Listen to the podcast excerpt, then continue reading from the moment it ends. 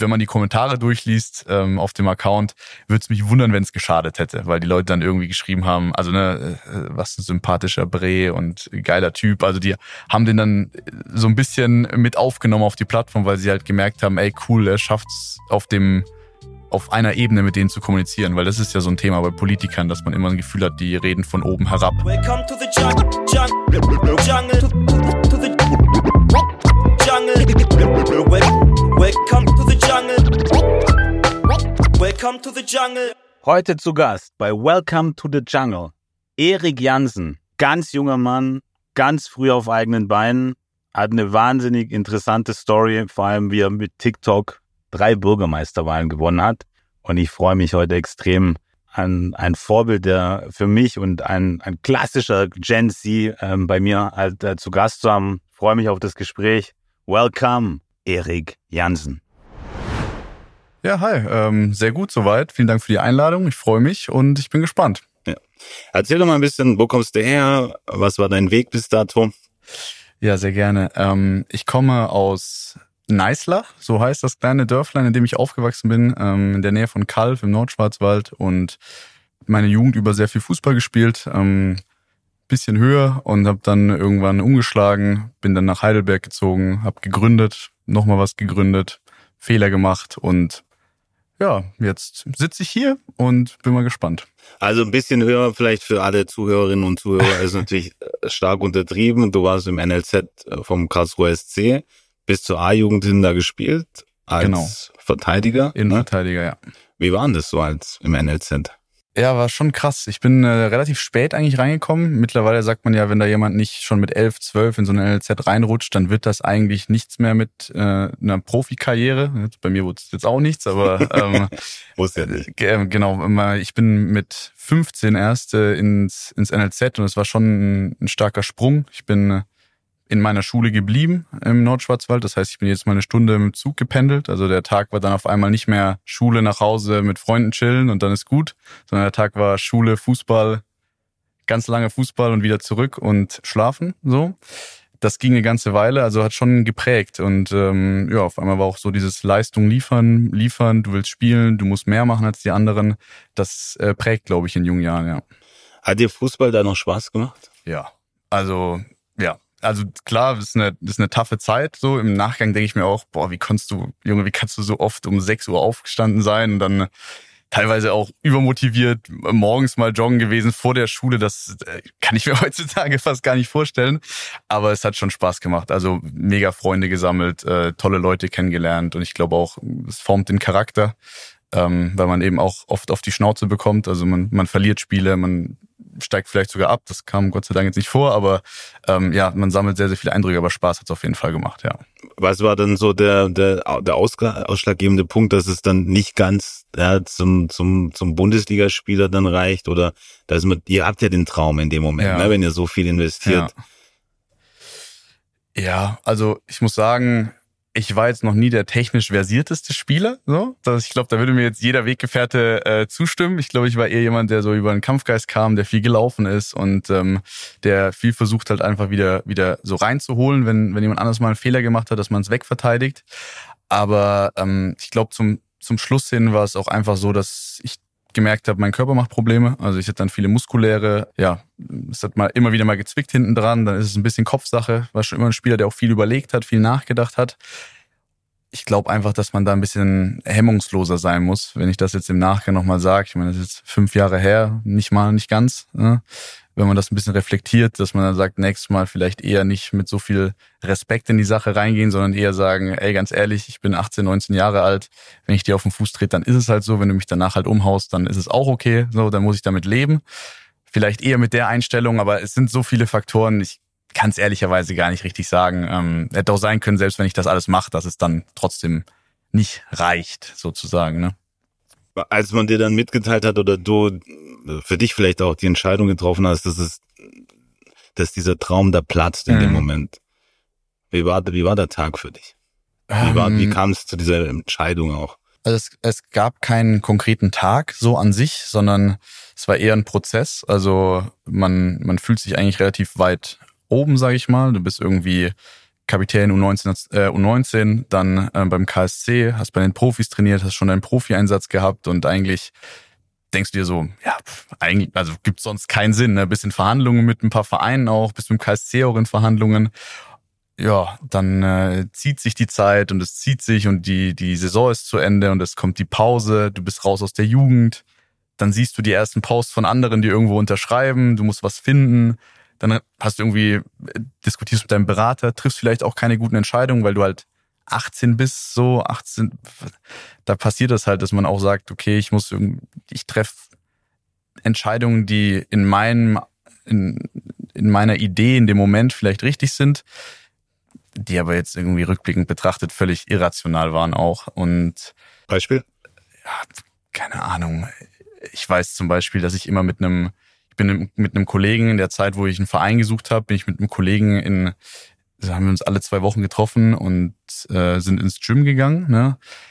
Und nach dem Gym haben wir immer noch mal drüber gesprochen, was meine Situation ist. Und ich habe jede Woche gesagt, ja, jetzt nächste Woche, da wird das Ganze unterschrieben so. Und dann, ja, nee, nächste Woche. Und so ging das eine ganze Weile und irgendwann meinte er zu mir, ey Erik, glaubst du, es wird wirklich noch was unterschrieben? Und dann habe ich, da habe ich dann gemerkt gehabt, hey, das ist, das ist eine Sache, ähm, die, die ich mir vielleicht hätte aneignen müssen. Also vielleicht erstmal warten, bis was passiert, bevor ich das erzähle. Das ist, das habe ich auch aus dem, aus dem Business-Kontext rausgenommen und eben nicht so eine, dieses Irrationale mit reinzubringen, dass man sich einfach schon in einer Situation sieht, die noch gar nicht passiert ist. Also ich sitze eigentlich noch da und trainiere mit meinem Kollegen und verdiene immer noch meine 400 Euro, so die, die ich als Jugendspieler bekommen habe.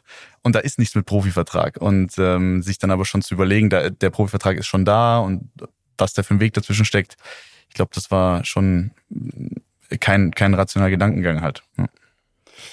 Erik, hast du dann, äh, ich meine, Abitur, ne? Ähm, Schule, mhm. Sport und, und voll, Vollbrett. Hattest du in der Zeit und jetzt auch retroperspektiv das Gefühl, dass du deine Jugend auch ein bisschen eindimensioniert hast mhm. dadurch? Ja, also das NLZ beim KSC damals war schon, sag ich mal, wenn ich entscheiden müsste zwischen Hoffenheim und KSC, dann war KSC eher das ein bisschen entspanntere NLZ. Das heißt, ähm, du hattest zwar auch deine Spieltage, du hattest deine Trainings, ähm, du hast viel Belastung gehabt, aber dadurch, dass ich so eine Stunde weg war vom, von der Trainingsstätte, hatte ich auch mal ein Wochenende Zeit so für Freunde oder ich war auf einer anderen Schule, das heißt, ich hatte auch einen anderen Freundeskreis. Ich glaube, das hat mir zum Beispiel super, äh, super geholfen, auch mal abzuschalten und nicht die ganze Zeit an Fußball zu denken. Nichtsdestotrotz, äh, ich, hab, ich war zum Beispiel nicht bei meiner Abi-Feier. So, ich war da im Trainingslager mit den Profis. Da gibt's ein Bild, da heben die so mein Trikot hoch äh, bei, bei der Abi-Feier als Abschluss. Sieht aus, als wäre ich als wäre ich gestorben. So. Die haben oh das Gott, ja. komplett falsch hochgehoben. Ähm, aber ja, ne, gibt halt ein paar Dinge, aber ich sag, ich glaube jetzt nicht, dass ich irgendwie krass was verpasst hätte. Also ich habe schon viel Quatsch mitgemacht auch. Ja. Sehr gut, das ist ja wichtig. Ja. Studiert? Äh, ja, lustige Geschichte. Ähm, tatsächlich Studium angefangen, Fernstudium. Ähm, als ich dann gesagt habe, ich das beim Fußball im KSC wird nichts. Ich, ich wechsle, ich bin dann nach äh, Waldorf gewechselt in die vierte Liga und habe dann ein Studium angefangen, einen Werkstudentenjob bei SAP auch dann direkt äh, dazu noch gemacht, damit ich einen Einblick bekomme und sage, hey, wenn es schon die Chance gibt in der Nähe, Riesenkonzern, Erfahrung sammeln, auf jeden Fall. Ja, ähm, Studium dadurch, dass viel Selbstdisziplin gefragt war und ich immer noch dachte, vielleicht kann ich beim Fußball anknüpfen, Fußball anknüpfen, am Anfang durchgezogen, dann kam Corona, dann halt gesagt, boah, hm, soll ich das noch machen? Dann kam die Selbstständigkeit, dann habe ich, mein, hab ich mich das erste Mal selbstständig gemacht mit, mit Webdesign und äh, Webseiten bauen und habe dann halt irgendwann gemerkt, boah, fuck, wenn ich da ja, wenn ich jetzt also, Darfst du ja. sagen. Digga, darfst ähm, du sagen. ja, ich feier dich, ja, alles okay. okay. Ja, gut, chillig. Ähm, da habe ich halt gedacht, okay, wenn ich da jetzt sehe, ich krieg da die Webseiten an Mann und kann die verkaufen. Ich habe mir damals als Nische Make-up-Artisten rausgesucht. Keine Ahnung, aber der Vertrieb war dann einfach auf Insta DMs schreiben, Make-up-Artisten, einen Use Case und zeigen. Und das hat mega gut funktioniert dann hatte ich halt keinen Bock mehr aufs Studium, weil ich nur dachte, da lerne ich halt jetzt den Vertrieb und die erzählen mir das aus einem Buch von keine Ahnung, 2000, das kann von 2010 sein, aber dann ist es halt immer schon zu alt, auch in dem Fall. Und da stand halt nichts von Vertrieb durch Insta-DMs. Ne? Dann musste ich mir das selber irgendwie raus, rausfiltern. Ja, und dann habe ich dazu entschieden, eher das Praktische weiterzumachen, das Theoretische ein bisschen zu vernachlässigen.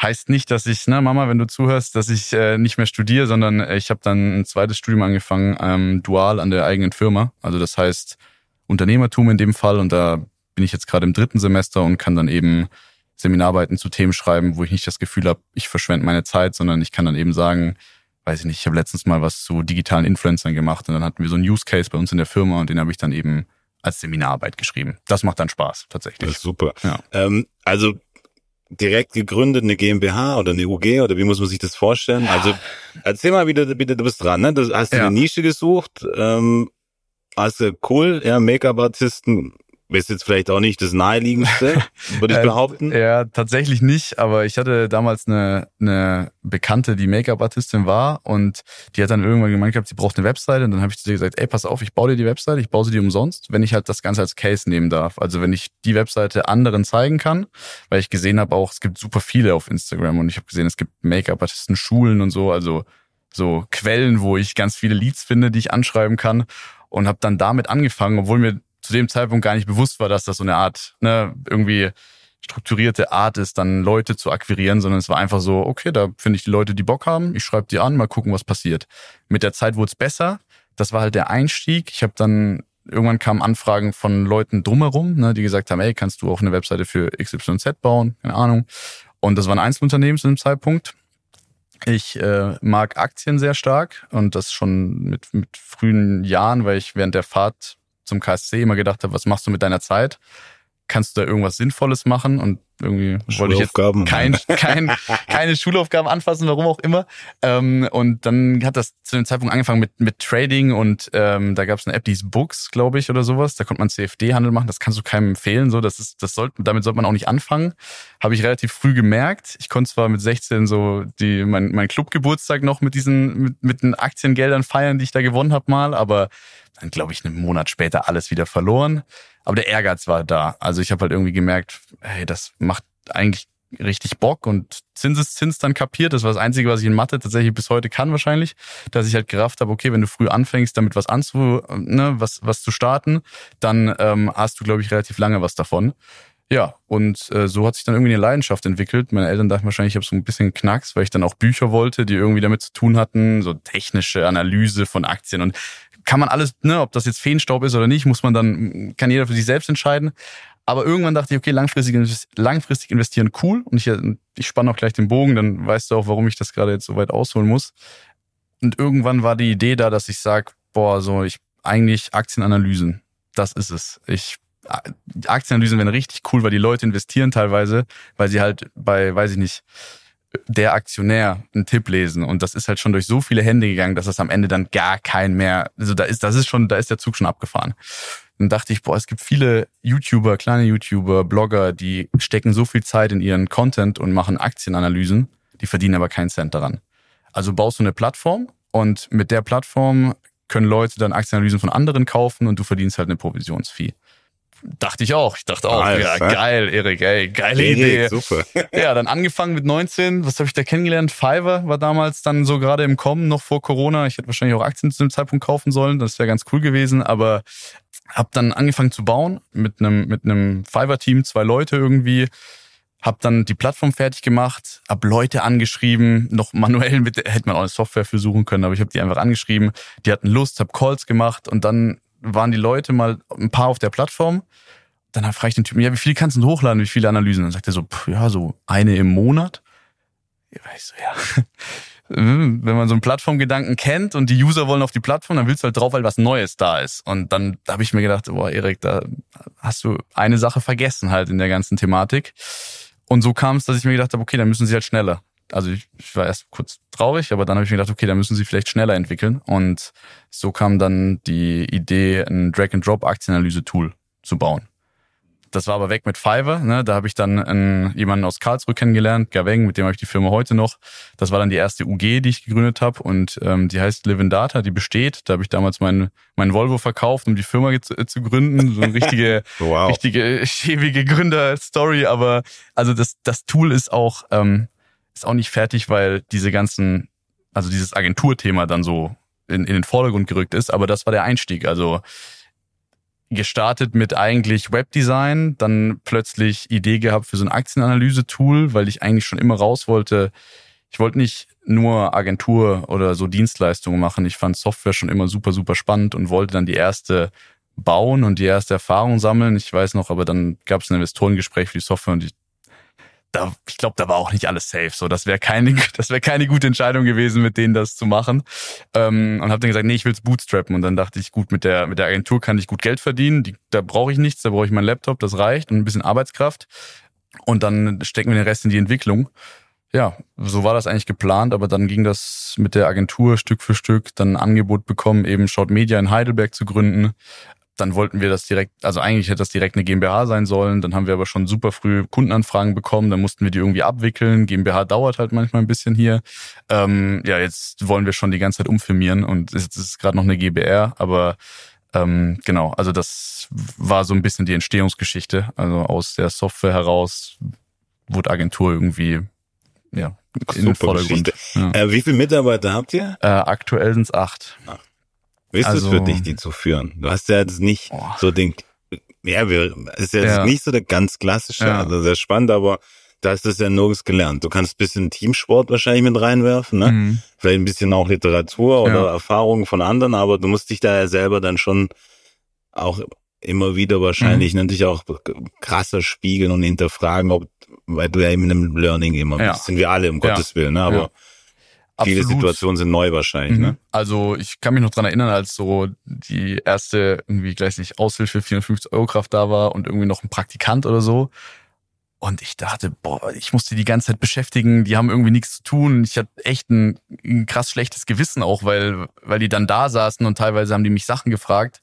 Und ich musste aber gerade selber was machen und kam dann nicht dazu, es zu beantworten. Und dann saßen die halt einfach da. Und ähm, ich kann mich noch dran erinnern, dass die erste Woche mit so zwei Leuten und mir zum Beispiel.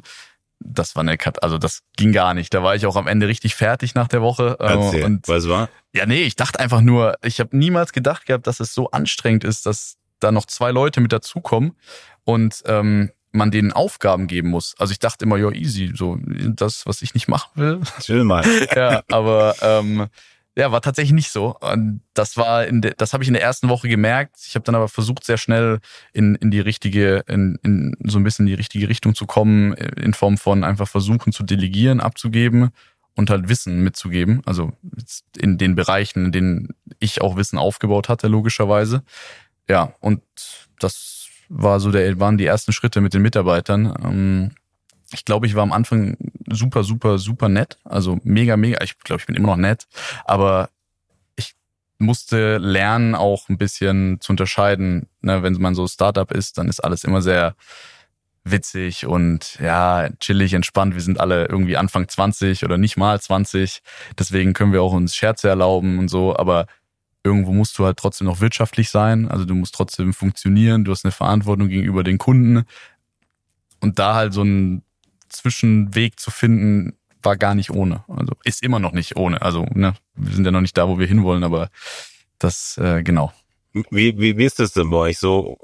ist ja immer diese Schlagworte, Vision, Kultur, ja. Wie ist, wie ist eure Kultur denn da? Also ich bin ein großer Freund vom Machen. Also ich, bevor wir da jetzt lange überlegen und ich mich hinsetze und irgendwie, weiß nicht, zwei Wochen eine Reise zu mir selbst mache, um herauszufinden, was die Firma dann letzten Endes haben will, sage ich halt eher, lass uns ausprobieren. Also wir probieren, ähm, wir gehen in verschiedene Richtungen rein. Das ist wahrscheinlich auch so ein Ansatz aus Social Media einfach, der übernommen wurde bei uns, dass wir halt sagen, bevor wir ähm, ohne zu testen einfach irgendwelche Behauptungen aufstellen, gehen wir rein, machen, gucken, was dabei rauskommt und werten es dann aus. Also eigentlich so ganze Zeit AB testen. Und das machen wir auch in der Firma selber. Deswegen, ich würde jetzt sagen, unsere Kultur an sich wir haben jetzt keine zehn Leitlinien an der Wand geschrieben und gesagt, das sind unsere zehn Gebote und das ist die Firma. Ich glaube dafür, ich glaube, das muss sich entwickeln einfach. Und Findest du sowas uncool? Nö, ich find's nicht uncool. Ich hatte gerade nur dran gedacht, weil ich den Nike-Film, da, da kam ja letztens so ein Nike-Film raus und da standen die Sachen. Da fand ich sogar ganz cool, als ich es gesehen habe, aber ich tu mir einfach aktuell schwer damit zu sagen, ich definiere jetzt zehn Sachen aus. Ähm, ich glaube eher, dass also vor allem ich alleine. Ich glaube eher, dass es dann ein Prozess wäre mit irgendwie acht Leute sind noch nicht viele. Da kann man auch alle acht mit reinbringen und halt wirklich sagen, okay, was ist denn eure Meinung dazu? Weil letzten Endes sind ja die einzelnen verschiedenen Personen in der Firma das, was die Firma dann am Ende ausmacht. Und bei acht ist der Kuchen nicht so groß geteilt. Also da äh, macht schon jeder einen großen, großen ähm, Teil davon aus. Ja. Werbung. Hey, kommt dir das bekannt vor? Du brauchst ASAP die wichtigsten Agentur-KPIs, willst über den Stand laufender Projekte berichten oder in die Budgetplanung für das nächste Jahr einsteigen? Aber die Daten lassen sich nicht einfach so leicht zusammentragen. Alle Infos liegen verteilt auf diversen Tools, komplett unübersichtlich. Der maximale Pain. Mit der smarten Agentursoftware von Avery wäre das nicht passiert. Avery ist Marktführer im Dachraum und wird von über 2500 Agenturen genutzt. Steuere auch du deinen Agentur-Workflow zentral in einer Software. Vom Angebot über die Projektplanung bis zur sauberen Abrechnung und dem Controlling. Avery hat für jede Agentur das passende Tool, von groß bis klein, von Full Service bis Influencer Marketing. Jetzt kostenlos testen auf avery mit doppel-i.io slash podcast. Den Link findest du wie immer auch in den Shownotes. Agentursoftware von Avery. Werbung Ende. Trotzdem sind acht Mitarbeiterinnen und Mitarbeiter schon etwas, die ziehen ja auch an deiner Zeit und mhm. an deiner Energie, würde ich auch sagen. Ne? Und wenn man so dich hört und wie du auch so einen Raum füllst und dieses Machen, ne? das mhm. ist, kommt jetzt ja immer wieder, machen, wir müssen machen. Ja. Ähm, nervt dich das manchmal? Nee, also was heißt nerven? Ich glaube, ich musste einfach, ich musste lernen, geduldiger zu sein. Also ich habe sehr oft ich, ich gehe dann einfach davon aus, wenn ich das weiß, dann weißt du das auch. Ne? Und davon gehe ich dann die ganze Zeit aus. Und das habe ich am Anfang, glaube ich, sehr, sehr oft gemacht, bis halt irgendwann mal einer gesagt hat, ey Erik, so, ich, woher soll ich das wissen? So, und, und der hatte komplett recht. Ich habe gesagt, ja, das stimmt. Ich habe ich gehe dann die ganze Zeit davon aus, dass die Leute auf demselben Stand sind und ich verschluck dann irgendwie einen Teil und erzähle das denen nicht, weil ich davon ausgehe, dass sie das wissen. Gerade wenn es irgendwie drum geht, spezifisch auf die Plattform. Es kann sein, ich habe mich halt jetzt sehr, sehr lange mit TikTok beschäftigt, wegen dieser ganzen Politikthematik und äh, Platzierung Oberbürgermeister und dann sage ich, komm, wir machen einen organischen Account, wo wir Politikern Tipps geben, wie sie auf Social Media aufhören, cringe zu sein und irgendwie Leute lokal erreichen mit gutem Inhalt. Ja, dann suche ich mir halt, dann rede ich mit den Leuten bei mir im Team und erzähle und erzähle und sage, ja, dann mach das. Und dann kommen sie mit, mit einem Ansatz und der Ansatz ist eigentlich gut. Aber ich denke mir halt so, hä? Da fehlen, da fehlen doch noch zwei, drei Sachen. Ich habe das doch bestimmt gesagt gehabt, aber ich habe es nicht gesagt gehabt. Und das, ich glaube, da ist noch so der Ansatz, wo ich ein bisschen äh, dran bin. Aber das ist nicht das, was, also es nervt mich nicht. Ich, ich hab, am Anfang dachte ich, es nervt, aber letzten Endes ist das eher eine, eine Perspektive von mir, die, glaube ich, geändert werden muss. Ist auch eine Entwicklung. Ja, ja ich glaube, ich glaube, das, das ist einfach was, was, was sich entwickelt dann auch in der in der Zusammenarbeit. Du hast ja gerade schon das Stichwort äh, TikTok ähm, erwähnt, da kommen wir gleich noch dazu. Wir gehen noch ein bisschen äh, Personality äh, ja. bei dir. Gibt es Social Media Tools, die du nicht nutzt? So den klassischen, ne? Ja. Nee, ich glaube, also ich habe aber, glaube ich, eine ganz durchschnittliche Nutzung. So, ich bin jetzt niemand, der krass irgendwie acht Stunden am Tag aktiv ist. Ich bin viel am Handy, aber dann eher am Telefonieren oder mit, mit Mails so. Aber Social an sich ähm, nicht. Mir ist es aber trotzdem wichtig, immer auf den, auf den Channels da zu sein. Ich poste selber nicht viel. Also ich habe mal eine Zeit lang unseren TikTok-Kanal gemacht, ganz zu Beginn von der Agentur, aber das ähm, habe ich jetzt auch erstmal eingestampft einfach. Und auf meinem eigenen Insta bin ich auch nicht so aktiv. Also ich konsumiere sehr, sehr viel und äh, man macht, man ist dann aktiv durch die Kanäle, die man betreut, ne, für Kunden. Aber, und da holt man sich auch die Erfahrung her, weil das ist halt dann auch der Case. Also da mit, ne, diese Politikthematik ist immer das, was mir direkt durch den Kopf schwebt, weil das halt so spannend ist dann einfach, weil ich eigentlich nichts mit Politik am Hut habe.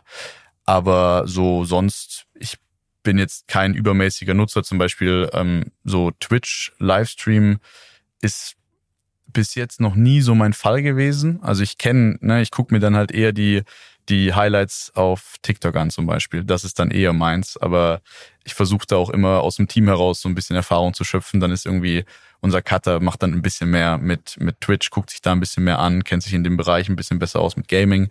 Und dann haben wir aber irgendwie im, im Content-Team jemanden, der halt viel mehr Zeit auf TikTok verbringt. Aber dann ist TikTok selber nochmal so ein Eigenbereich. Dann, ja, ihre For You-Page sieht dann irgendwie aus. Da sind Sachen, die würden bei mir niemals auftauchen.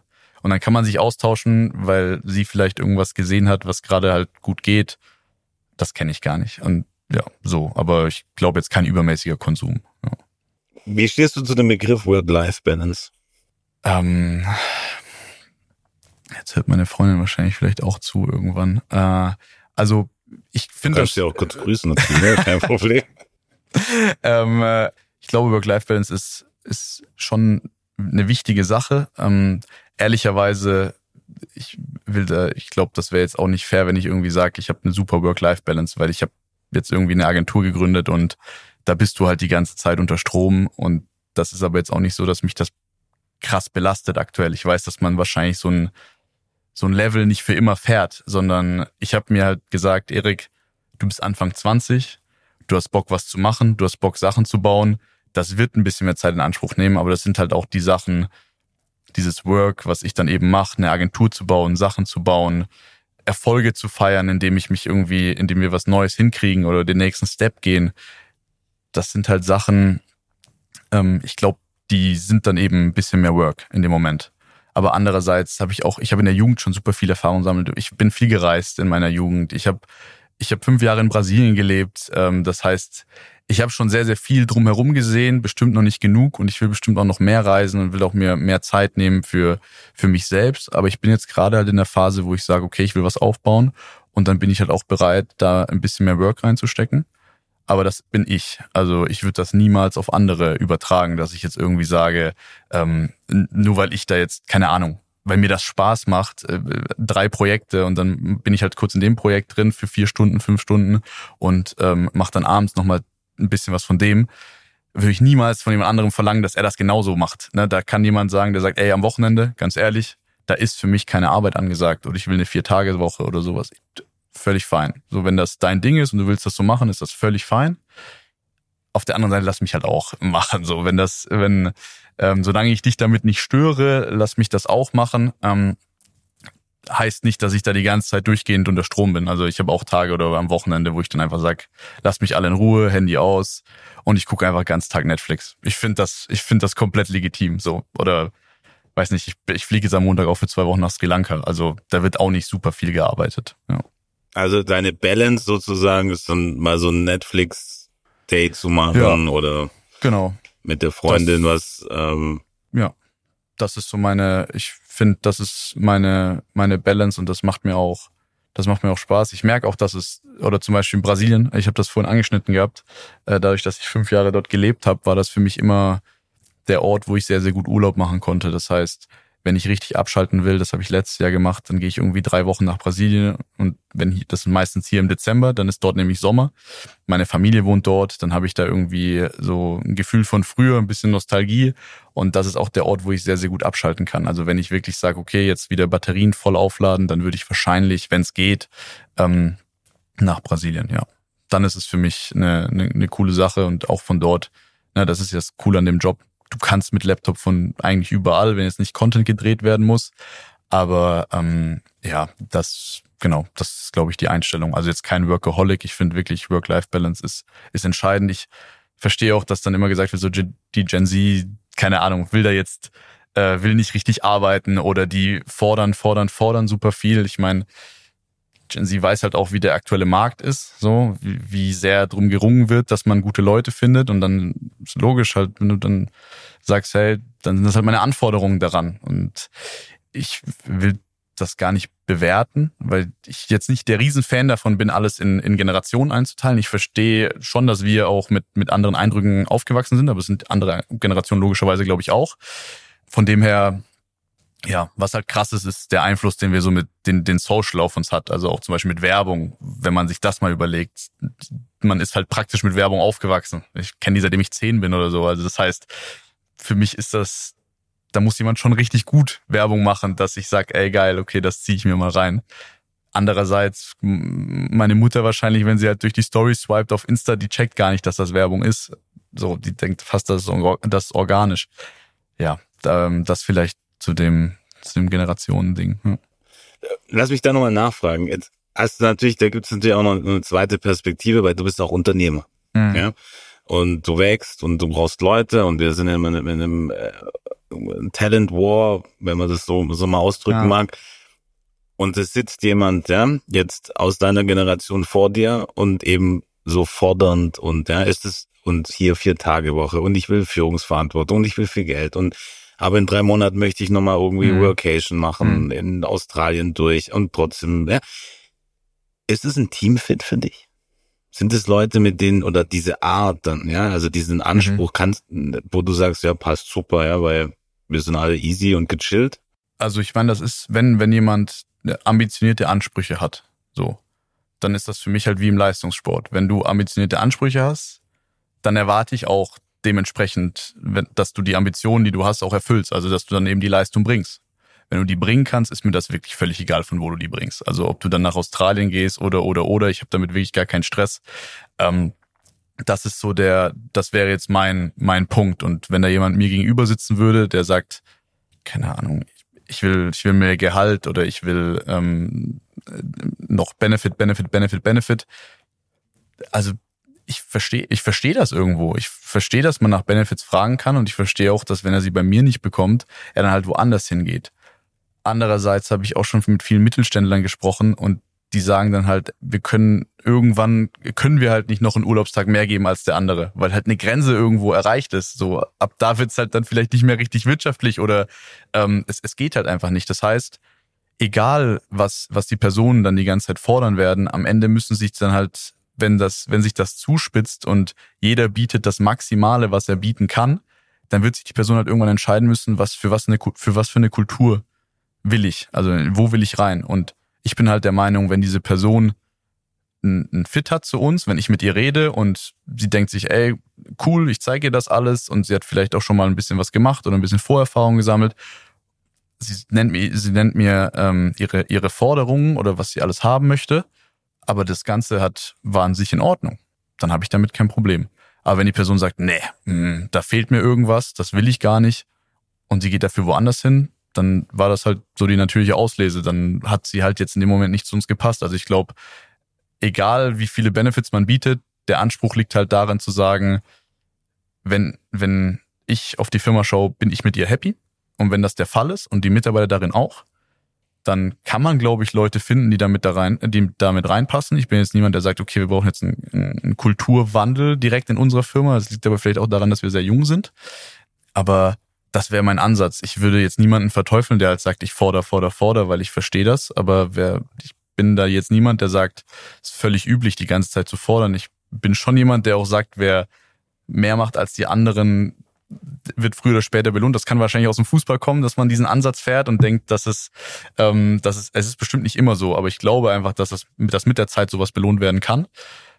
Ja, aber das muss jeder selber wissen. Also es gibt ja viele Lebensmodelle auch bei, bei den, bei den Leuten in, in meinem Alter vor allem, die halt irgendwie sagen, ganz ehrlich, ich muss nicht äh, eine Stufe nach der anderen gehen. So, ich nehme eine Stufe und dann, weiß ich nicht, sammle ich Erfahrung, lebe ich, ne, lebe ich mein Leben, gehe ich raus, mache ich was anderes, werf komplett alles über Bord und das ist komplett fein. Ich glaube auch nicht, dass wir die Ersten sind, die sowas machen. Ich glaube, das gibt's immer wieder mal. Ich glaube jetzt halt, wir sind in dem in dem einen Moment, wo immer sehr, sehr oft drüber gesprochen werden kann, weil es halt auch Medien gibt, die das jetzt so verbreiten können. So, das glaube ich einfach, aber wäre jetzt nicht sauer, wenn jemand fördert. So, jetzt gehen wir mal in das Thema Politik. Ah, gespannt. Beschreibt es mal, was ihr da macht.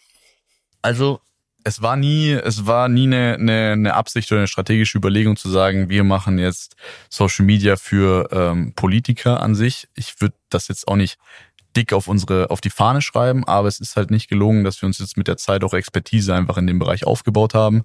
Das hat alles damit begonnen, dass wir ähm, für zufälligerweise für einen lokalen Wahlkampf dann in Heidelberg angefragt wurden und gemeinsam mit einer anderen Agentur so die ganz die, die Gesamtstrategie gemacht haben und irgendwann war halt auch der Punkt, eigentlich müsste man TikTok auf jeden Fall machen. Und wir hatten TikTok-Erfahrung aus den aus den anderen Unternehmen, die wir beraten haben, aber Politik war schon auch für mich, dann als ich das das erste Mal gehört habe, so hm, weiß ich nicht, weil Gerade ich, du als Politik interessiert auch, ne? also ich bin fairerweise wirklich echt mit kein Politik-Nerd. So, ich kenne mich da jetzt nicht großartig aus und habe deswegen auch nicht viel Zeit. Also ich f- informiere mich da jetzt nicht krass über irgendwelche äh, politische Parteien ähm, und ähm, was sie jetzt fordern oder wie die Konstellation ist und so weiter.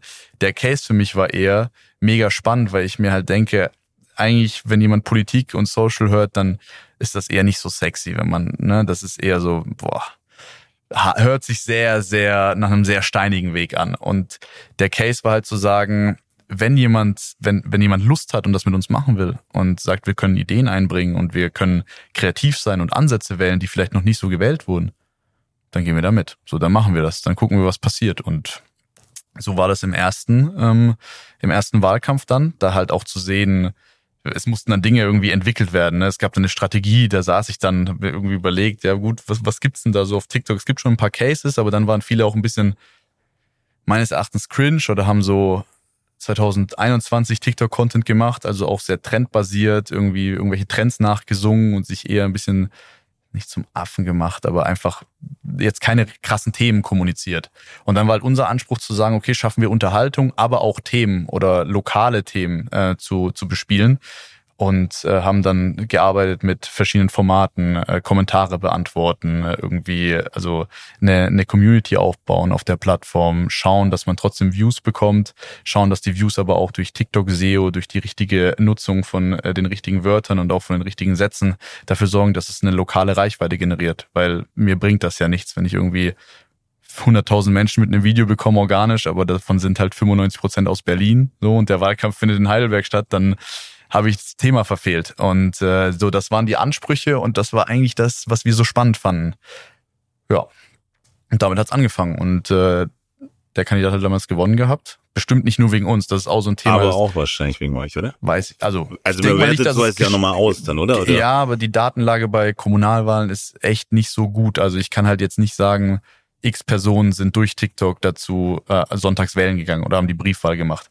Da gibt's keine klare Datenlage. Deswegen bin ich da eher zurückhaltend.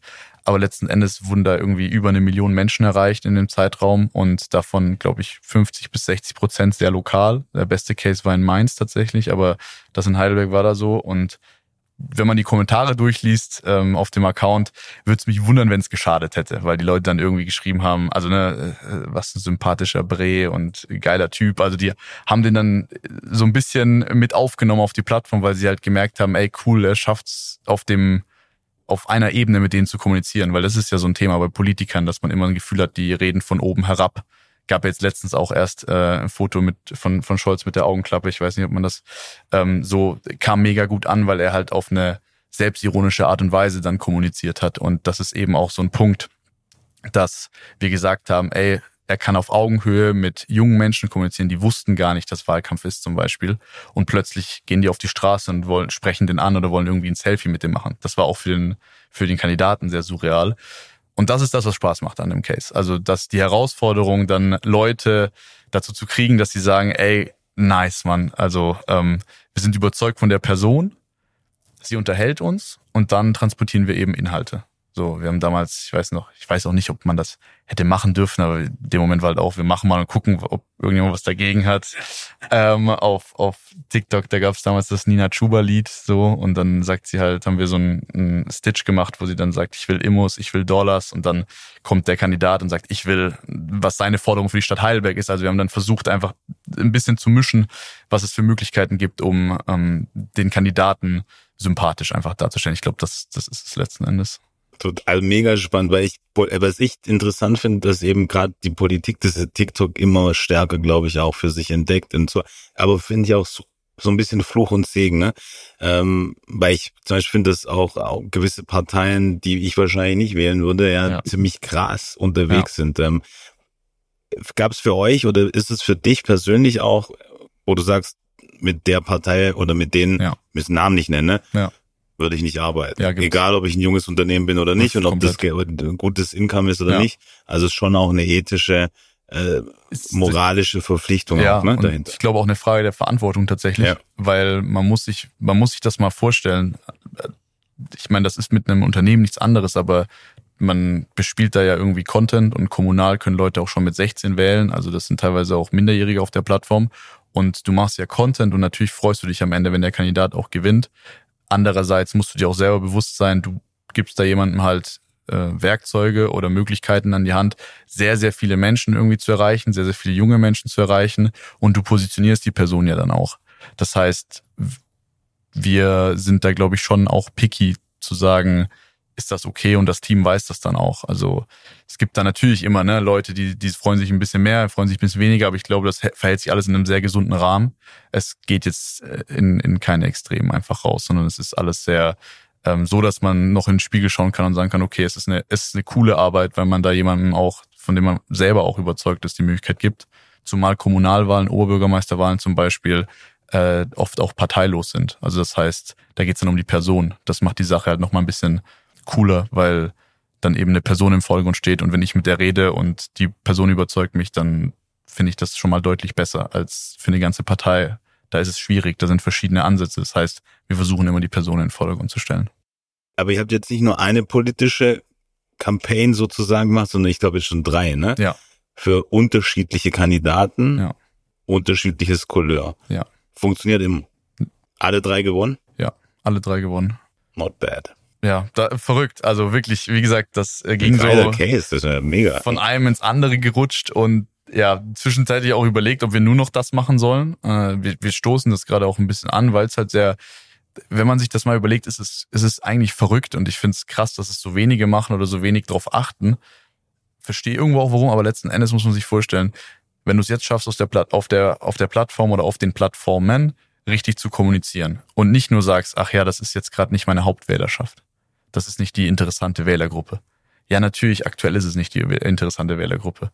Wenn du es aber jetzt schaffst, äh, eine Community aufzubauen auf so einer Plattform wie TikTok und in fünf Jahren sind Wahlen, sind die dann vielleicht eher in einer interessanten Wählergruppe? Mit Sicherheit. Kennen die dich seit fünf Jahren?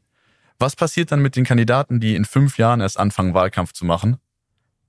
Gone. Normalerweise, ich keine Ahnung, das ist jetzt auch ein bisschen rumgesponnen, ne? aber wenn man sich jetzt überlegt, fünf Jahre lang prägst du Leute den ganzen Tag oder immer wieder mal auf der For You-Page, weil dein Inhalt überzeugt, weil du unterhältst, aber du auch Themen ansprichst, ne? Dann kommt der Tag, wo du sagst, okay, jetzt geht die Wahl los, irgendwie sechs Monate noch bis zum bis zur entscheidenden Wahl. Ja, Leute, ich stelle mich auf. Also ich bin auch gespannt, wie sich so das Verhältnis Politiker und Influencer-Marketing zum Beispiel verhält, weil es eigentlich nur ein logischer Schritt wäre zu sagen, früher oder später ähm, guckt man auch mal da in so eine Richtung, dass man auch dann gemeinsam Videos dreht. Ne? Ich meine, Christian Lindner hat jetzt auch mal viele Leute aus der aus der Finanzszene bei sich gehabt. Da sind schon alles Sachen, um sich ein bisschen zu framen und zu positionieren. Deswegen finde ich es so mega spannend und finde es krass, dass viele Leute das noch belächeln. Ähm, ich verstehe das, verstehe das, weil man sich denkt, oh, mit was Neuem auseinandersetzen und noch ein Kanal, muss das jetzt sein, aber ist halt wie bei Firmen manchmal auch. Ne? Man fängt dann manchmal damit an, wenn es zu spät ist. Und wenn du halt jetzt bei der Politik den, den Einfluss dir überlegen kannst, den du damit hast, wenn du das einmal sauber spielst, und das ist kein riesen Zeitaufwand, da geht's wirklich nur drum, zum Beispiel so ein Format, also es ist schon sehr tief, aber so ein Format Kommentare beantworten. Die meisten Politiker nehmen ihre Inhalte viel zu ernst. Sie denken, das ist das Wichtigste, was sie zu erzählen haben. Also sie, sie, das, was sie erzählen, ist das Wichtigste. Alles andere kommt danach. Und das ist ein Riesenfehler auf Social, weil du konkurrierst halt nicht mit dem anderen Politiker, sondern du konkurrierst halt mit einem lustigen Katzenvideo. Also musst du halt schauen, dass dein Video irgendwie mit dem Katzenvideo zumindest bis zu einem Teil mithalten kann. Und deswegen machst du bei einem Format wie Kommentare vorlesen, suchst du zum Beispiel erst plumpe Kommentare raus am Anfang. Streitkommentare, sowas wie Pizza auf Ananas, äh, äh, Ananas auf Pizza, ja oder nein. So, ne? Dann ist das ein Kommentar, er liest das vor und er reagiert, reagiert drauf. Du sorgst dafür, dass die Watchtime ein bisschen länger wird, weil die Leute, die das Video schauen, vielleicht einen höheren Grad an Entertainment fühlen, als wenn die erste Frage wäre, baust du in der Straße XYZ eine neue Brücke? Weil das tangiert so wenig Menschen, dass du das nachgelagert spielen kannst. Aber selbst jemand in der Stadt, den würde das wahrscheinlich weniger interessieren als die Frage, so gehört Ananas auf eine Pizza oder nicht äh, als Beispiel nur. Und für sowas sind wir da. Also äh, ja, auch, auch beratend, aber auch ein bisschen so zu, zu frame und wahrscheinlich auch zu schulen dann in dem Bereich, weil das hört sich eigentlich voll banal an, dass man sagt, man schult Leute für TikTok, aber es gibt halt ein paar, so die Community ist auch anders. Das heißt, die Leute, die da kommentieren, die wollen dich vielleicht auch mal ein bisschen auf den Arm nehmen. Du darfst nicht zu ernst nehmen bei den Kommentaren. Dein Kommentar soll sich nicht anhören, als wärst du irgendwie so ein Support, Customer Support, der dann sagt, ey, vielen Dank, wir haben dein Ticket erhalten, wir melden uns bei dir, sondern es muss dann halt einfach ein bisschen natürlicher einfach sein. Und ja, das ist, glaube ich, das macht auch riesig Spaß. Also es macht Spaß, es macht dann Spaß auch zu drehen. Es macht Spaß, dass ähm, viele Politiker dann auch sehen, hey, das funktioniert, weil ich werde auf der Straße plötzlich angesprochen. Kinder wollen Selfies mit mir machen oder so. Das, ich finde das, also ist wahrscheinlich das Coolste, was man hören kann, wenn Leute wirklich so überrascht sind, zu sagen, boah, krass. Aber andererseits denke ich mir so, ja klar, Bro, du hast eine Million Menschen erreicht. So, was erwartest du? Klar kennen die dich jetzt. Ja, das ist äh, schon sehr verrückt. Ja. Das ist beeindruckend vor allem. Es ist beeindruckend. Für mich jetzt als Zuhörer. Funktioniert aber auch außerhalb der Politik, ja. logischerweise, ne? Funktioniert. Macht ihr ja auch. Ich ja. glaube, du kannst nicht über alles reden. Ihr habt gerade ein paar heiße äh, Eisen im Feuer. Die, das äh, werden wir mal nachreichen, mit Sicherheit. Aber ähm, Jetzt muss ich dich eins fragen. Jetzt war in der letzten Zeit immer wieder in der Presse auch, auch ja, USA getrieben, mhm. so ein mhm. bisschen TikTok-Verbot. Äh, mhm. ist eine Spionagesoftware, mhm. Schnie, Schna, Schnu. Ja. Sag mal deine Meinung dazu. Boah, also ich habe äh, ich bin ehrlicherweise nie davon ausgegangen, dass das wirklich durchgeht. Also ich äh, verstehe das, wenn, wenn es in den Raum geschmissen wird. Andererseits ist das auch, halt auch wieder so ein Ding, ich kann mir jetzt super viel Zeit nehmen und mich damit krass beschäftigen, was vielleicht passieren könnte ist ein bisschen wie, wie mit, wie mit investieren in Aktien. Ich kann mich super lang damit beschäftigen, was passieren könnte. Kann ich es beeinflussen? Hm, wahrscheinlich nicht. Also setze ich halt auf das, was ich beeinflussen kann. Das ist halt dann irgendwie coolen Content zu machen oder Content, versuchen Content zu machen, der irgendwie funktioniert, egal für welchen Bereich. Und da hört es ja nicht bei TikTok auf. So TikTok ist jetzt halt gerade bei der Politik so spannend. Ähm, oder auch für, für viele andere Companies, die halt irgendwie sich jetzt halt denken, fuck, so ein Canva-Abo reicht jetzt nicht, um, um aktiv zu sein, sondern ich muss jetzt auch Videos drehen. Das heißt, ich brauche irgendwie einen Creator bei mir im Team und ich muss es irgendwie outsourcen und ich muss ein Format finden, das funktioniert. Und von dem her, ich glaube, das, das reicht jetzt, also das bleibt nicht nur bei, bei TikTok. Ich glaube, seitdem es einfach so 916 Vertical Videos gibt, bist du halt in, in dem Bereich, dass Content einfach liefern muss und der muss funktionieren. Und deswegen war es jetzt nie so eine Riesenangst, wenn, wenn jetzt irgendwie was passiert mit TikTok, dann ja, ist halt Insta mehr im Fokus. So, dann switchen viele auf Insta rüber oder YouTube Shorts, ne, sprichst dann aus dem Boden, funktioniert auch noch mal ein bisschen anders. Ja, aber Habt das ihr da so Erfahrung mit so YouTube Shorts? Funktioniert das? Fairerweise, also funktionieren tut's. Da gibt's viele Cases, die das sehr, sehr gut machen. Fairerweise, ähm, ich will jetzt lügen, wenn ich sage, ich habe mich extrem mit YouTube Shorts beschäftigt. Also ich glaube, die, die Hauptexpertise liegt schon auf, auf TikTok und Instagram, weil da einfach auch viel Hirnschmalz reingeflossen ist und viel ausprobiert wurde. Aber ähm, YouTube Shorts hat halt eine, eine super eine super spannende Geschichte, weil du, wenn du es halt hinkriegst, dir dort einen Channel aufzubauen, du halt eben, ich meine, eine Million YouTube-Abonnenten zum Beispiel ist halt, also sowas ist crazy. Wenn du eine Million YouTube-Abos hast, ist es verrückt. Und die kriegst du über Shorts, die, die kannst du dir aufbauen ich weiß noch, dass als das angefangen hat, waren da ein paar Creator, die da super schnell durch die Shorts auf, auf eine Million Abos hochskaliert sind. Und das ist halt äh, für YouTube super verrückt, weil die auch eine andere Art haben, das dann zu bezahlen. Bei Firmen, keine Ahnung. Also ich gibt bestimmt Firmen, die das gut machen, aber die meisten, die uns ansprechen, die haben eigentlich den Hauptfokus dann wirklich auf der Plattform irgendwie zu sagen TikTok, weil die halt hören, ah, das ist für Junge, das ist für Junge. Verschiebt sich auch immer weiter, ne? Aber klar, dann sagen die eben, sie wollen darauf gehen Manchmal geht's halt noch drum, dass man irgendwie sagt, okay, Zweitverwertung auf YouTube Shorts, weil es eben auch da ist. Aber da habe ich jetzt noch nie den Case so gehabt, dass man sagt, okay, es ist genauso gut wie auf TikTok. Also ich glaube, da müsste man sich schon nochmal selber mit beschäftigen und auch überlegen, okay, ähm, was will man erreichen? Ne? Was hat man für eine Zielsetzung? Also hältst du das, weil wir ja auch äh, die Frage nochmal noch mal zurück, ne? Dieses Panik machen, ich, ich höre da eine gewisse hm. Gelassenheit, ja, aber ja. du sagst, wenn das nicht, dann kommt das nächste, ja, ja. weil irgendwo braucht es einfach die ja. Möglichkeit, Content ähm, äh, abzuspielen und ja. einfach auch äh, eine Zielgruppe zu erreichen. Werbung.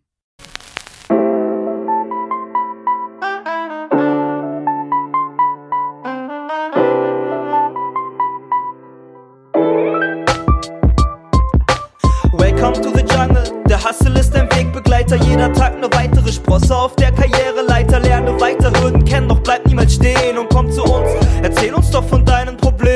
Patrolling, vom Projektmanagement zum Controlling.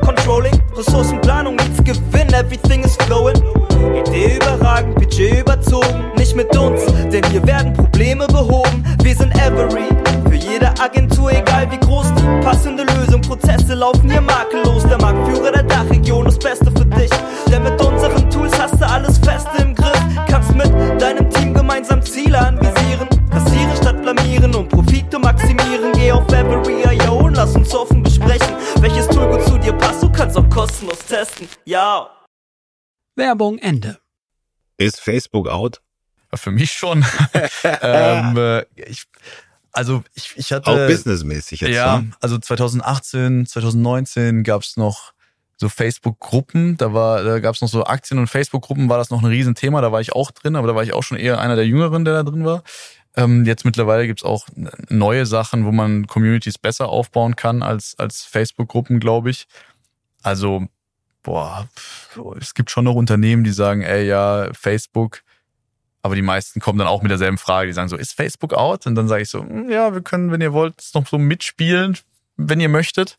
Aber ja, ich glaube ich glaub trotzdem, dass so dieses, also Meta an sich, also nicht nur Instagram, sondern auch mit beim Thema Werbeanzeigen und so, ich glaube, dass Facebook da schon super Sinn ergibt, weil du da immer noch eine, eine, eine große Anzahl an, an Personen hast. Das sind halt jetzt nur nicht die in meinem Alter, würde ich jetzt mal schätzen. Weil ich glaube, so wenn, sobald es irgendwie ein, zwei Jahre jünger wird als ich, ist gar kein Facebook-Account mehr vorhanden. Also ich, ich weiß nicht, meine Schwester ist zwei Jahre, zwei Jahre jünger als ich. Ich glaube, die hat, glaube ich, kein, kein Facebook zum Beispiel. Wie, wie ähm, ist das Thema KI für dich? Für mein Studium gut. Aber ja, also ich muss sagen, äh, krass, krasse Welle. Also ich äh, mag, mag Nvidia an sich ganz, ganz gerne, auch eine, eine tolle Aktie. Und habe dieses KI-Thema so, ich hatte es davor nicht so krass auf dem Schirm. Ich kannte zum Beispiel Copy AI, damit konntest du, das, das war schon davor auf dem Markt, damit konntest du dann auch so die ersten Texte generieren lassen und schreiben lassen. Das hatten wir dann auch ein bisschen genutzt.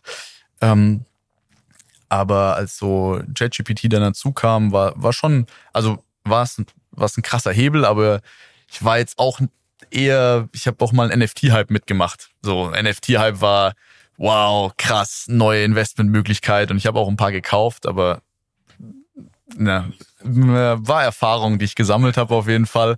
Äh, ja, aber damit kann man, glaube ich, KI jetzt nicht vergleichen. Einfach nur, ich habe dann am Anfang erstmal gedacht, okay, ich gucke jetzt mal, was darauf, ne, was passiert, weil es sprießen dann halt acht Millionen Tools aus der, aus von überall heraus und alle haben irgendwie dasselbe Sprachmodell eigentlich oder basieren auf ähnlichen Sprachmodellen. Wir haben auch in, in Heidelberg eine, einen, ähm, ein sehr gutes Sprachmodell mit Aleph Alpha, ähm, die dann so ein bisschen die deutsche Alternative sein wollen von, von ChatGPT. Aber also es war, es war krass zu sehen, was da auf einmal für, für ein Ansturm kam. Wir haben schon gesagt, okay, lass es uns implementieren. Aber wir haben es, glaube ich, nicht übertrieben. Also es kommt immer wieder mal dazu, dass was Neues reinkommt. Aber ich glaube, so ich bin eher die Schiene gegangen, okay, so ChatGPT und sich damit beschäftigen, auf jeden Fall. Gucken, was geht. Aber es ist jetzt nicht zu sagen, wir fokussieren uns volle Kanne auf KI und wir sind so die effizientesten KI-Leute. Wir probieren immer wieder mal was aus. Nichtsdestotrotz, ich glaube, so es bleibt bei dem Shit-in, Shit-out-Prinzip. Also wenn du da nur, wenn du da nur Scheiße reinfütterst, dann wird da auch nichts, nichts Brauchbares bei rumkommen. Aber so im Ideenprozess ein bisschen mal ähm, Sachen zu beleuchten oder auch jetzt, die haben jetzt eine Beta mit Datenanalyse, also dass du zum Beispiel irgendwie ähm, CSV-Dateien reingeben kannst und du kannst die neu sortieren lassen oder so. Das ist schon, finde ich, ganz cool. Auch ein bisschen so in, in Richtung Werbeanzeigen schalten, auch wenn da jetzt nicht unser Hauptfokus liegt. Aber das ist das, was mir dann spart. Also alles, was mir Zeit spart, finde ich cool. Und äh, wenn das mit ChatGPT gut funktioniert, und das wird in Zukunft bestimmt noch krasser, dann ähm, ja, also weg geht's nicht mehr. So und jetzt geht's halt drum zu überlegen, wie krass will ich es mit einbinden und was sind es vielleicht für Prozesse, die man mit einbinden kann. Wir haben jetzt ein neues Tool, das benutze ich für die Meetings, weil ich habe immer das Problem gehabt, Meeting gemacht und das nächste Meeting ist direkt hinten dran und dann halt mal mitgeschrieben, aber vielleicht manchmal ist ein Meeting so gut, dass man nicht mitschreibt, weil du mit der Person philosophierst und du überlegst und ähm, das führt halt dazu, dass am Ende das, das Briefing auf der Strecke bleibt oder man vielleicht was vergisst und der Mitarbeiter, dem ich es dann weitergebe fürs Projektmanagement, der kriegt dann von mir ein schlechtes Briefing. Und jetzt mittlerweile nutzen wir ein Tool, das ähm, zeichnet es dann auf und transkribiert und fasst dann auch mit KI zusammen in verschiedene Stichpunkte. So geht's mir nicht flöten und ich kann es der Person geben. Und wenn die Stichpunkte noch nicht perfekt sind, das ist der Fall, trotzdem hat sie dann die Möglichkeit zu sagen, okay, ich, ich gucke mir auch das ganze Transkript an. So und das ist was, wo ich sage, 1000 Prozent. Gibt auch Sinn dafür Geld zu bezahlen, weil es spart mir so viel Zeit. Mega. So, als Beispiel. Aber ja, jetzt nicht übertrieben. Ja. Siehst du auch ein, Risiko? Meine, jetzt haben wir einen Hype und jeder quatscht und wir haben Bedenkenträger natürlich, ja. Ähm, aber so, ich spüre so, oder wenn du drüber redest, relativ entspannt. Ne? Das ist jetzt nicht irgendwie was, was dir irgendwie, wie soll ich sagen, nervös ist vielleicht das falsche Wort, ne? Aber Ja. wo du so sagst, Da gibt's ja dann, oh Gott, die Maschine bestimmt nachher A, B, C, ja, und äh, uns gibt's dann gar nicht mehr. Nee, also ich, ich, kann man mir jetzt vorwerfen, ich beschäftige mich vielleicht nicht zu sehr mit den Gefahren und so, kann sein. Aber ich denke mir halt ganz ehrlich, also wenn es dazu kommt, dann haben wir es selber verbockt. Äh, ich glaube, wir haben gerade eine, also es ist eine super Möglichkeit. Ich versuche dann eher die Möglichkeit in den Vordergrund zu stellen, dass ich sage, bevor ich da jetzt den Mann den Finger heb, ich glaube, das machen wir hier sehr, sehr oft, dass bevor wir was richtig angehen, erstmal sagen, nee, nee, nee, nee, nee, hier so, wenn du da was in ChatGPT reingibst, dann sind deine Daten sofort weg. Ja, du hast recht, oder als, als jetzt auch mit ähm, das Threads von, von Instagram gelauncht wurde, ne, dass es dann in Deutschland nicht gelauncht wurde. Klar, also wir können bei allem sagen, ey, das ist super gefährlich. Da, da ist überall bestimmt auch ein, eine Gefahr mit drin. Aber ich glaube, so ein bisschen ähm, Optimismus tut uns da nicht, nicht schlecht. Also einfach zu sagen, ey, so lass uns das doch mal nutzen. Da wird bestimmt, da wird bestimmt nicht alles super sein, wenn wir das machen. Aber wenn wir, wenn wir den Ansatz jetzt nicht wählen, dann werden wir vielleicht abgehängt, weil sobald, sobald alles safe, können wir machen, 100% safe, dann sind halt die anderen schon weiter. Und ich glaube, gerade auch als kleine Agentur im Vergleich zu vielleicht größeren Agenturen ist das halt der Fortschritt, den wir machen können. Ich kann morgen aufstehen und sagen, ey, ganz ehrlich, ich will aber jetzt nur noch was mit künstlichen Influencern zu tun haben. Lass uns gucken, ob wir die irgendwie und dann könnten wir loslegen und sagen, ja, wir bauen die, da gibt's dann nicht mehr viel dazwischen. Ähm, und das ist halt so, glaube ich, eher der Vorteil. Also das heißt, während andere dann sondieren, ob man es noch benutzen darf, machen wir es. Ob es perfekt ist oder nicht, ob es dann Ende, Ende dafür heißt, dass ich da auf die Schnauze fall, dann, dann ist es halt so. Aber ich glaube, dafür habe ich auch in den jungen Jahren gegründet, um mal zu sagen, okay, dann Erfahrung, Erfahrung, Erfahrung und klar, jetzt nichts super Stupides machen, aber einfach das, was im Rahmen ist, bevor ich jetzt ab, bevor ich krass abwäge und sage, hm, lieber doch nicht, dann vielleicht doch eher wagen. Super. Äh, richtige Einstellung aus meiner Sicht, wenn ich das beurteilen darf. Sehe ich, sehe ich ähnlich. Nee, weil gerade das Machen, wir hatten heute auch schon Gespräche oder, oder in der Vergangenheit, ja, du wirst es auch wahrscheinlich bestätigen, ne, als Gründer und so viel Bürokratie und überall, ja, noch ein Zettelchen ausfüllen und da noch ein Datenschutz äh, bedenken mhm. und dort. Klar ist Sicherheit wichtig, aber, aber am Ende des Tages machen, ja. Und wir können, glaube ich, relativ viel korrigieren, nur an, an der Seitenlinie stehen und nichts machen, ist irgendwie ja. sicherlich nicht zielführend. Ja? Ist halt schade. Also es ist schade, weil ich glaube, es gibt richtig, richtig viele coole Sachen. Also es, ne, ich finde das völlig in Ordnung, wenn man da für gewisse Dinge auch ein paar Sachen ausfüllen muss und das so alles sein, sein, sein seine Richtigkeit haben muss. Ich glaube einfach nur, wenn wir halt in, in Bereichen sind, wo sich Sachen sehr, sehr schnell erneuern oder so, ne, dann hast du irgendwie auf einmal künstliche Intelligenz, die Bilder generiert. Dann hast du auf einmal so eine Sache mit Lizenzen und musst dich darum kümmern. Und ich glaube, das geht, ja, oder Musik, ich glaube, das geht, oh, bis das mal, bis das irgendwie mal auf Papier gebracht wurde, da ist schon eine ganze Zeit vergangen. Aber da halt einfach nur nebendran zu stehen, ich glaube, das wäre jetzt nicht der, für mich nicht der richtige Ansatz. Von dem her, ähm, ja, aber gut, Bürokratie in Deutschland, das gehört dann wahrscheinlich dazu, ja. Ist ein, ein Exit was, was du anstrebst? Über kurz oder lang? Oh, also ich glaube, ich, ich strebe aktuell an, viel Erfahrung zu sammeln. Ähm, was die, was so eine perfekte Ausgangslage ist, weiß ich nicht. Ich weiß, dass wir auf jeden Fall aktuell an einem Standpunkt sind, ähm, wo auch, ne, ich meine, es wird immer nie, also es wird nie alles perfekt sein, aber so nach zwei Jahren stehst du jetzt auch nicht da und sagst, das ist das beste Fundament überhaupt. Und ich selber mache mir halt mega, mega viele Gedanken, weil ich mir auch oft denke, ist das ein richtiger Weg? Also nicht nur für die Company, sondern auch für mich so soll ich das vielleicht auch, also stampfe ich das jetzt ein und mache was anderes, weil auch die Agentur, das so Agenturpolitik und so ein TikTok-Case ist mega geil, aber ich habe auch Bock auf andere Sachen. Deswegen kann ich gar nicht abschätzen, ob ich jetzt sage, mein, mein klarer Weg ist, ich will einen Exit damit haben. Keine Ahnung. Vielleicht, also vielleicht macht mir das Bock, in zwei Jahren zu sagen, die ist nicht viel größer gewachsen. Wir sind aber Spezialisten in genau diesem einen Bereich. Jeder, der irgendwie eine Kommunalwahl gewinnen will auf Social, der kommt zu uns.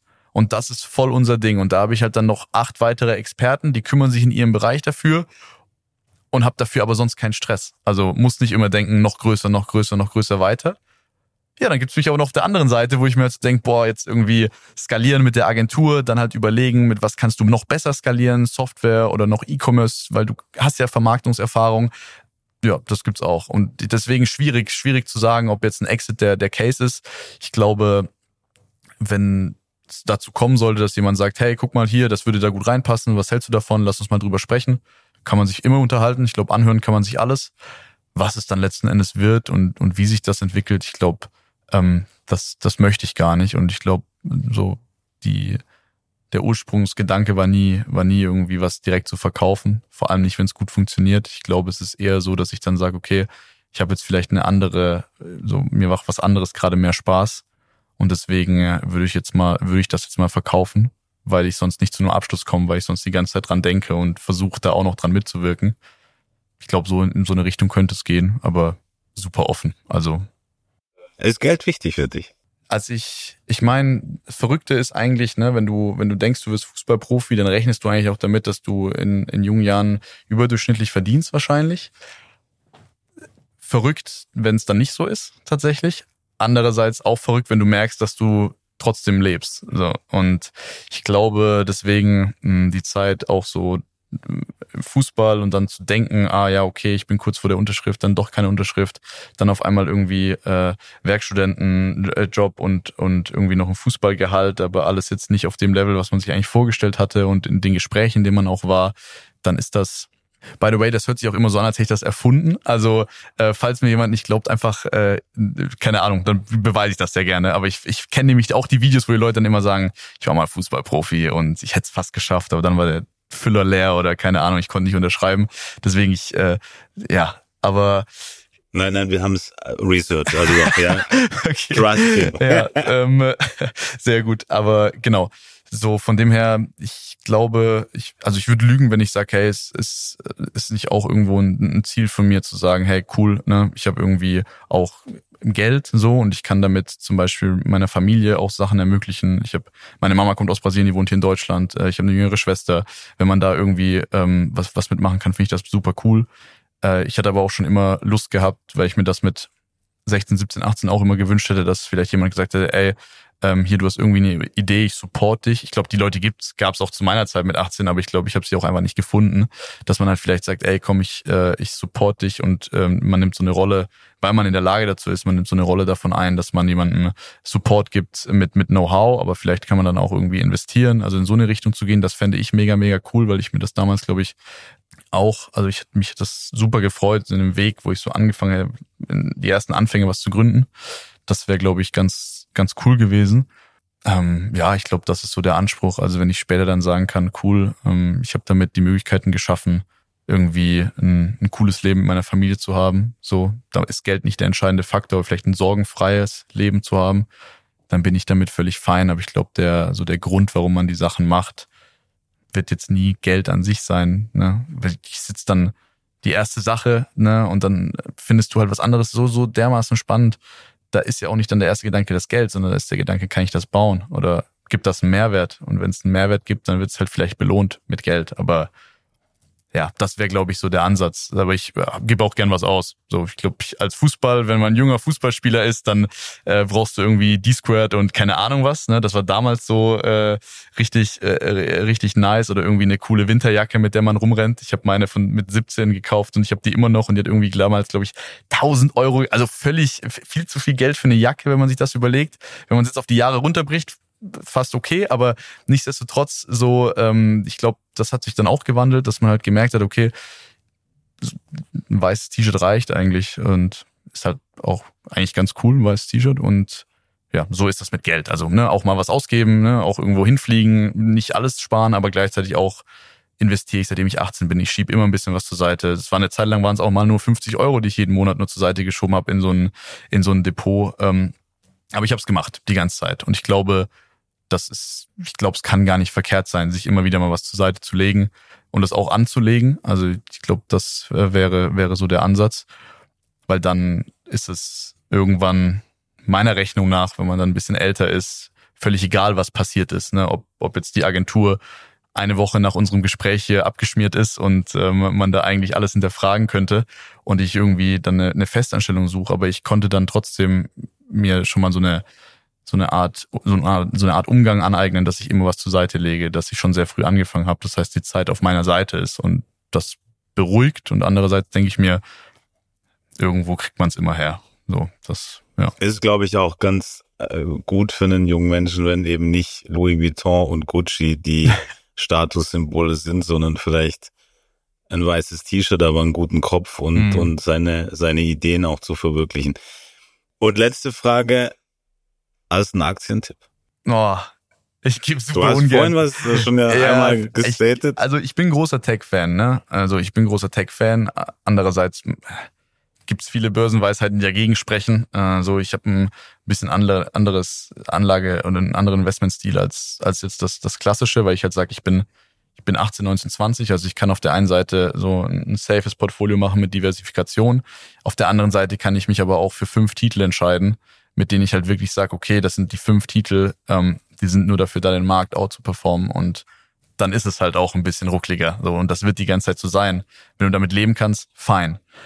Aber ich, ich weiß nicht. Ich bin, also ich habe es ja vorhin schon angesprochen gehabt, so ich bin ein großer Nvidia-Fan, weil wenn ich in die Zukunft denke, dann kann ich mir nicht vorstellen, dass das ohne Nvidia funktioniert. Das ist das einzige Argument, was ich da jetzt aktuell habe, weil wir jetzt nicht über irgendwelche, ähm, na gut, KGV sowieso nicht bei Nvidia, aber da müsste jetzt nicht um harte Zahlen sprechen, sondern wenn ich einfach nur überlege, wenn ich in die Zukunft denke, dann denke ich auch an Nvidia und deswegen ist das für mich eine, eine coole Aktie. Aber ich bin Buy-and-Hold-Anleger, also ich kaufe die Sachen aus, aus einer großen Überzeugung und ich entscheide mich erst so nach drei, vier Jahren, also erst vor kurzem das erste Mal entschieden, soll ich umschichten oder soll ich dabei bleiben.